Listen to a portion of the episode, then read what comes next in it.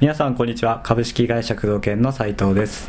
えー工藤研の治療院経営のヒント。今日は、えー第2回をお届けいたします、えー工藤さんよろしくお願いいたします。はい、よろしくお願いします。はい、早速なんですけれども今日ですねいただいている質問からご紹介していきます、はい。えーお店であ治療院でですね、えーまあ、次回予約を取った患者さんがキャンセルする理由は何かありますかっていうのを聞いて、えー、とご相談なんですけれども、うん。まあ、具体的に言うと2回目から4回目ぐらいでうん。キャンセルされるケースが、うん。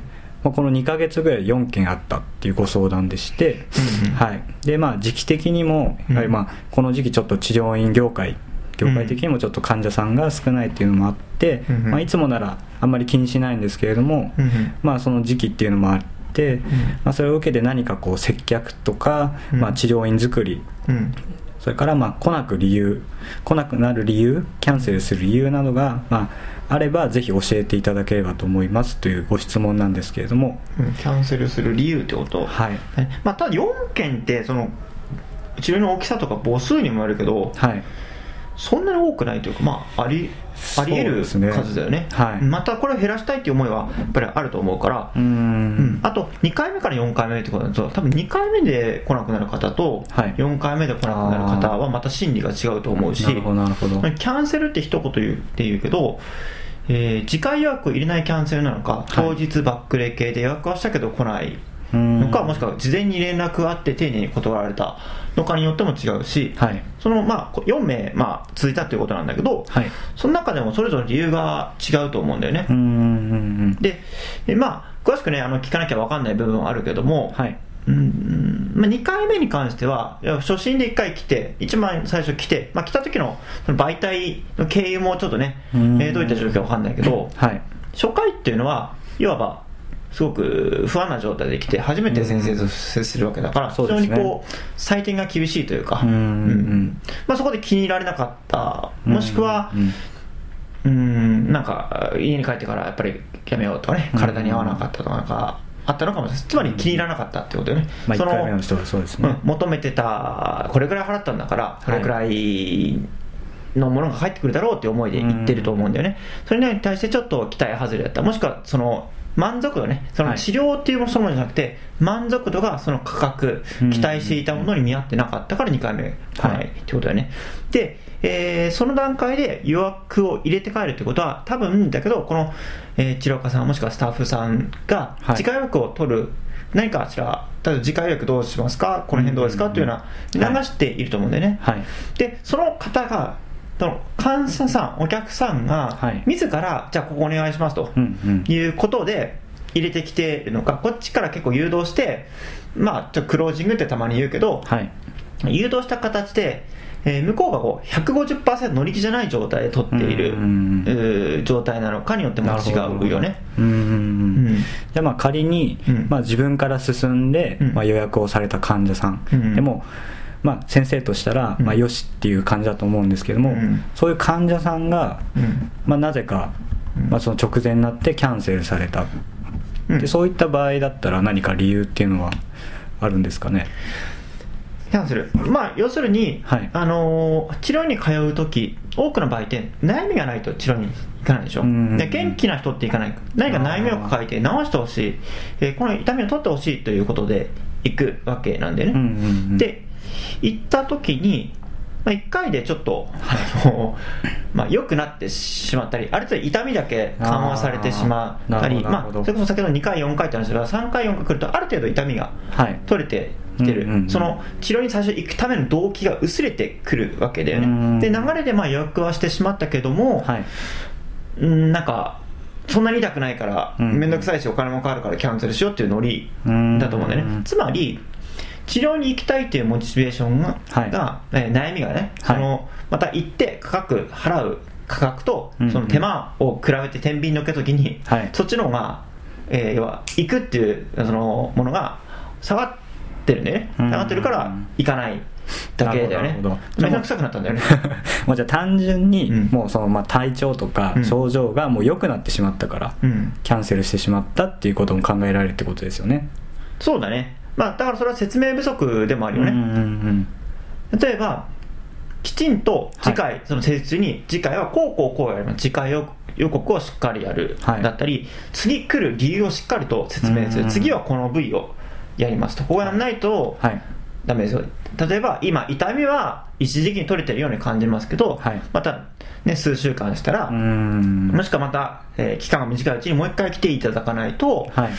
うんまあ、再発する可能性が高まりますし、うん。あと、まあ、少なくとも2、3回、もしくは、えーまあ、月1回くらいは来なきゃいけないです。理由をしっかりと説明して、それを納得してるかどうかっていう状態確かにそうですね、うん。まあ、要するに、まあ、通わなければいけない理由っていう、まあ、そこら辺の、まあ、説明がちょっと薄かった可能性もあるしうん。患者さんはやっぱり治療がいつ終わるのかっていうのを伝わってない分かってない場合もありますもんね。うん、そうだね、その価値をね、うん。わからないと思うんだよね、基本的に病院もそうだと思うんだけど、行って良くなったら、もう別に行きたくないし。そうですね。あのね、薬もらいに行くだけとかでしょ、うん。できればお金払いたくないし、はい。できれば行きたくないっていうのは、やっぱりそれは本望だと思うね、うんうん進んでいきたい場所じゃないでしお まあ金払ってね。そうですね。だからその理由が薄れてきてるからだよね、痛みが取れちゃったり、ある程は度良くなってきたりすると、うんうん。もしくは単純に、あの何かしらその行きたくない理由、要はうん施術の満足度が低いとか、はい。なんかこうトークの、ね、施術の中で失礼なこと言ってしまったとか、うん何かこう不備だよね、他の治療院と比べて、はい。うん、治ってない状態で来なくなるっていうことは、他に選択肢ができた以外はないでしょ？うんまあ確かにそうですね。他の治療院に行ってみたとか、うんうん。まあ心が離れてしまってる。いやここの治療院にもう行きたくない。他の治療院行こうっていうことで他の治療院行ってしまって、それはこちらの落ち度だから改善する価値があるけど他の人としてはさっき言ったモチベーションの問題だよね、うん。だからしっかり患者さんに、えー継続的に来る理由だったりあと何回来る理由をしっかりと説明していない。ってうんうんいうところ。それが、まあ、言ってわか治療家は伝えたつもりだけど、はい。患者さんは理解してなかった。治療家さうんん、患者さんがいまいちこう分かってない状態でどんどん予約をしてしまったっていうのが大きいんじゃないかな、なるほどなるほど、まあ、うん。伝えたと、まあ、伝わったっていう、まあ、ちょっと違うっていうまあ、考えそうだね。ことが、うん。まあ、重要ですよね、そうそうそうそう、まあ、言う言うことはねできない。言うことと伝わること全然違うから、うん。まず、まあ、言うんだよね治療家さん。に、はい。だからそれを患者さんが伝わってる分かってる。うんううん。ん、その感じ取っているっていうのかな、はい。あの頭だけじゃなくて体でね、うん。あの分かってるかどうかっていうはい。ところ、イメージさせてあげてるかっていうところになってくると思うんだけどはい。そこはいまいちできてないところが多いんじゃないかな、うんまあ、そこら辺の、まあ、通うべきもう明確な理由付けっていうところの、うん。まあ、教育っていうところが、まあ、うん。少し弱かったっていうところと、うん。やっぱり患者さんっていうのはしっかり、まあ、言ってあげないといつ治療が終わりっていうのもなかなか分かんないですもんね。うん。まあ、治療計画が甘いんだろうね、あと先生の威厳だったり、まあ、その先生の威厳っていうのもリラクゼーション的な、えー雰囲気なのか、はい。こう昔ながらね治療院っていうね病院の要素が強いようなはい。あの医療みたいなっはい。ていう雰囲気とまた違うと思うんだけど、うんうん。そうですね、うん。まあ、やっぱりそのキャンセルされる理由っていうところで言うと、まあ、その辺が一番大きいのとあとまあ結構気づいてないところもあると思うんですけれども、うんうん。その先生自身が、うん。まあ、例えば、まあ、言葉遣いだったりとか、うん。まあ、院内の、まあ、何かその清潔感だったりとか、うんはい。よくあるね、うん。あのまあ、よく言ってるんだけど治療家さんっていうのは自分の院の中ではい。過ごすから、うんうんそうなんですよね。あの気づかないんだよね、うん で僕はねとか訪問していくと、はい。あ清潔感ないなと思うんだけど。でそれを先生にちょっと遠回しに言うわけで、うんもうちょっと掃除した方がいいんじゃないですかとか、うんうん掃除しなくても例えばねよくあるのポップがもう色あせてるとか。あはいはいはい。女性なんかずっとあるやつですよね。あるでしょ行くと、はいありますね。なんか看板がもう古ぼけてるとか、うんうん張り替えんのとかそんなお金かかんない。数万円でしょ高くてそもっていうものをちょっとそのままにしておいたり。あとねはい。あのー更衣室とかはい着替える場所とか、あはい。あれ治療家目線なんだよね。うん。男性目線じゃん。あの先生とかって男性だからうん。女性が気にするところに目がいってない。なるほど。あるんだよね。例えばどんなところですか？更衣室が汚いとか。もう散らかってるとか。はい。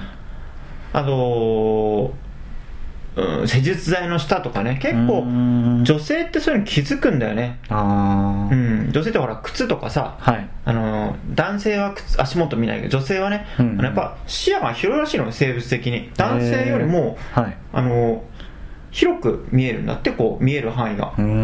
でいろんなものに気づくようになってるんだって女性の脳って、はいはい。だからうん。本当にその生物学的な構造ではいいろんなことに気づきやすいんだって細かいことに。その外見にだから埃とかそういうのすごく目立つし。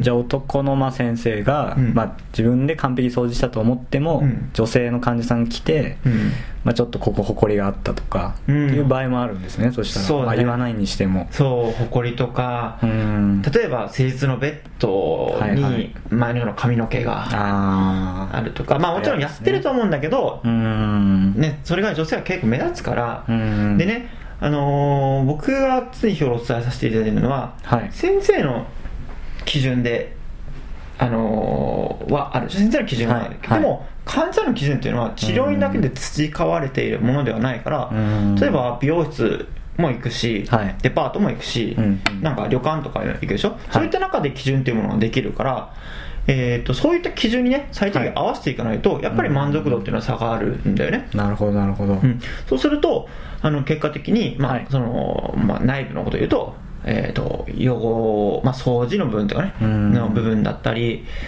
うん、そのポップとか、はい。看板とか、うんうん。なんか置いてあるものとかねあのこっちから見ると、まあ、治療家が来るのも景色化しちゃってねもう見慣れちゃってて分かんないけど、はい。初めて来る人から見ると確かにそうですね。あのー あれここなんか服溶けてるわとか はい。